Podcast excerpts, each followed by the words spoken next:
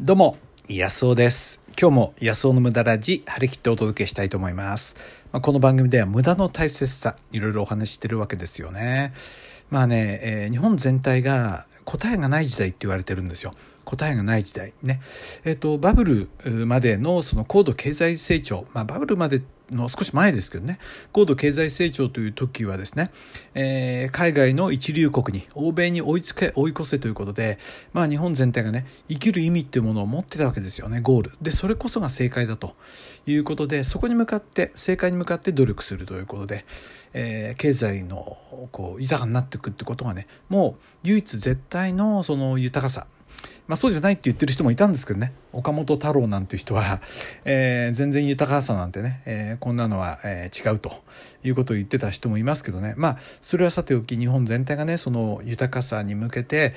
全部動いてた時代からね一気にゴールを失ってそれでね世界の一流国になった段階でどうやって向かっていいか分かんなくなっちゃった時代なんですよねどこに向かっていいか。で生きる意味意味だとか働く意味ってものをねやっぱり失っちゃってるんじゃないかなと思うんですよね。そこで僕はそのねその問題解決するのはもう無駄ここにこそねあると思うんですよ。ですからねもしその生きる意味を求めてる人はねまあ是非ね、えー参考にしてもらえたらなと思う。まあそれがねこの番組をやってる、えー目的なんですよね、えー今日はねえー昆虫から学ぶ、えーえー無駄について、え考えてみたいと思います。お楽しみに。はい、えーっとね、あのちょっとねいろいろ本を読んでてですねあの虫ってものが、あのーいろいろね無駄をしてたりするわけですね。で例えばそのアリというのはあのまあ繁栄していくためにはね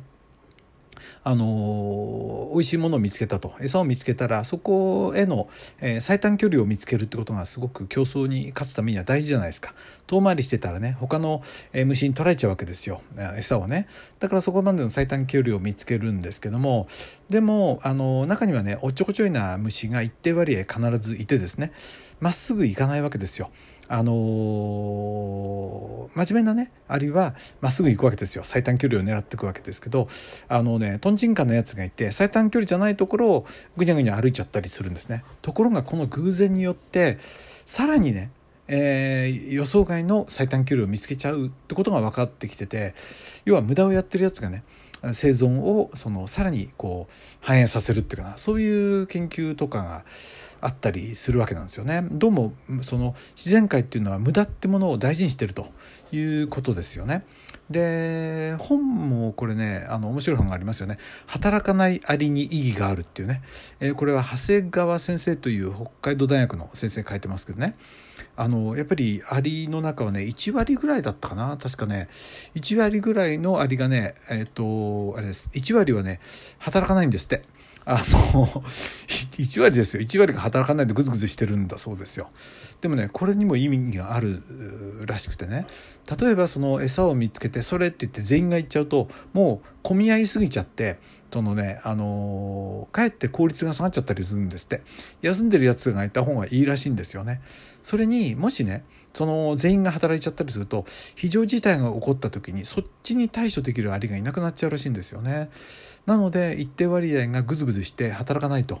いうことによって生存をね確保してるということなんですよね。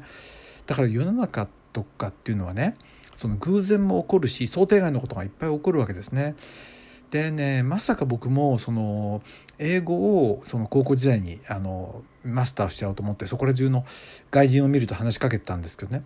これほど仕事やね人生で役に立つとは思わなかったわけですよ。本当にその何て言うかな学校の勉強してた方がよっぽどいいのに、えーて言うかな、えーそっちの方がなんか合目的的なね学生にとってはあれですけど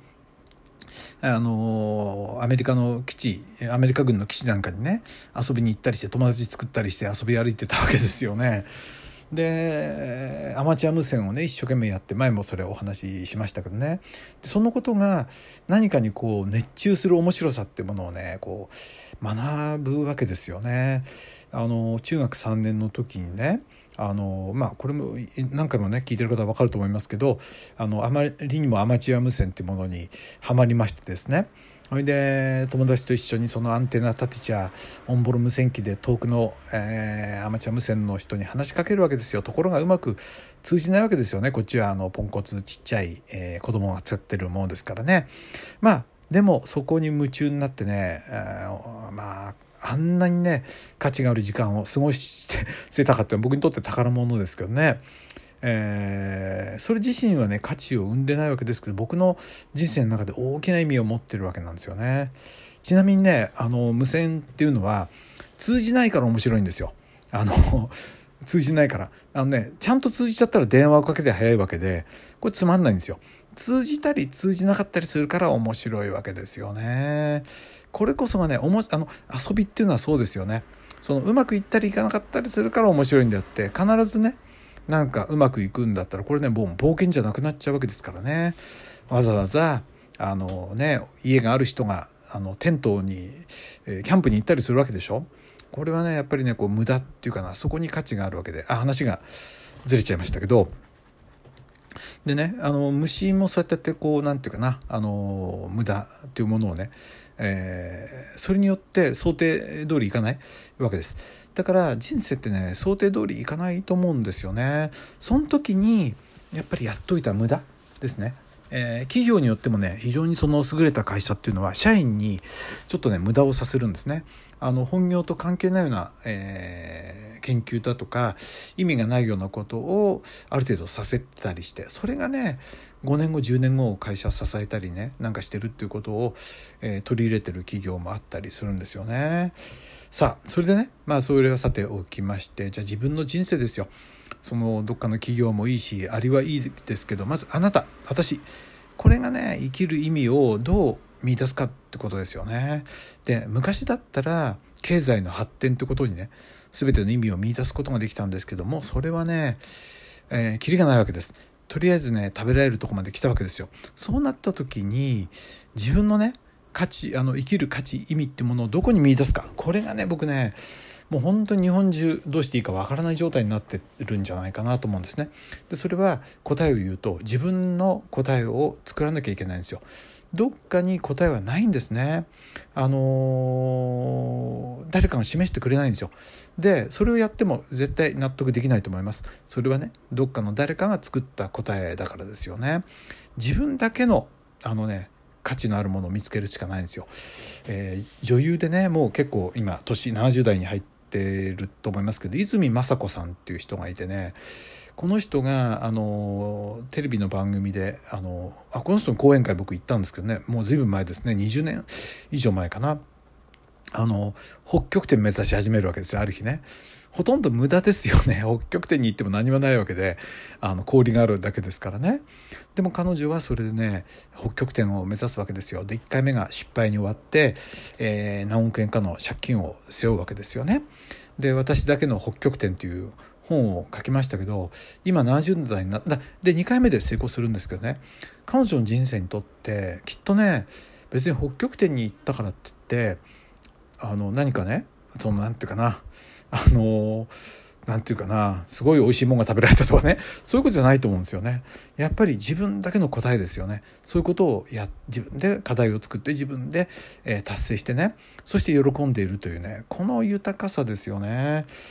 えー、前回の僕のおばなんですけどね。おばなんですけど僕のおばはねもう僕は生まれた頃からもちろん一緒に住んでて小学校2年まで一緒に住んでましたからね。で結婚する前もそのデートとかも僕はくっついていくわけですよ。おばのおばともかくおばにくっついてるんですから僕はね。保育園の時も小学校上がってもあれでね。保育園の時はおばの職場の市役所にねあの地元の市役所に、えー、僕はついてきましたね。それで一日いるんですよ職場に。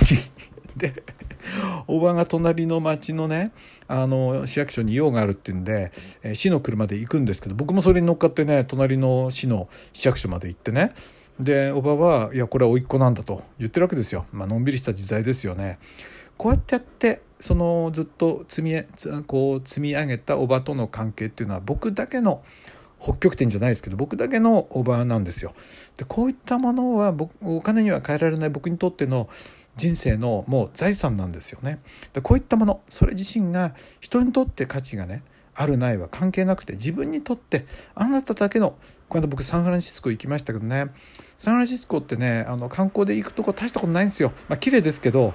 別に一回行けばどうってことない感じですが僕にとってはそこにキャロリンっていうね大切な友達がいてもうキャロリンに会ってご飯食べに行ってバカ話をするだけでで元気にしてるってだけで価値があったわけですよね、まあ、彼女は亡くなりましたけど僕にとってはだから僕だけのサンフランシスコなんですよね。別にそれがサンフランシスコみたいな遠いとこじゃなくても反応でもいいしね。自分にとってあそれから僕はポンコツのシトロエンこれね値段言ったら多分驚くほど安いんですよ。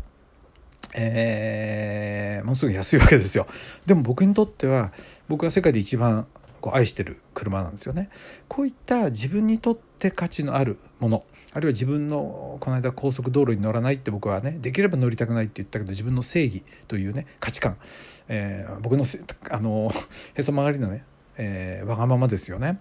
まあ、こういったものを自分の宝物これをねいくつ作れるかってことじゃないかと思うんですよ。でそれを探すためにはいろいろ無駄をやらないと見つからないわけですよね。うんということですね。はい、だからねそのどっかに何かすごいものがあるんじゃなくて今日からねあなたは自分のワンバモンを通して、えー、人に迷惑かけない範囲で作れるわけですよね。こういったものをねいろいろやりましょうよ。人生はどうせ終わるんですよね。はい、えー、ということで、えー、今日はねあの昆虫から学ぶね、え、人生の意味について考えてみました。はい、えー、毎回ね、えー、いつもいいねをねたくさんいただいてありがとうございます。コメントもねあ今度いただいてるコメントまた読みましょうね。はい。あなたにとって、えー、価値があるものって何ですか？それがねえ、社会的評価が高いとかじゃなくても是非ね大事大事にしてほしいなと思います。でできればね僕はそういうものをね友達になった人とは共有できたらね、え、僕にもそういうものを見せてもらったら嬉しいな。僕もね自分の宝物を見せていきたいと思います。安尾でした。どうも。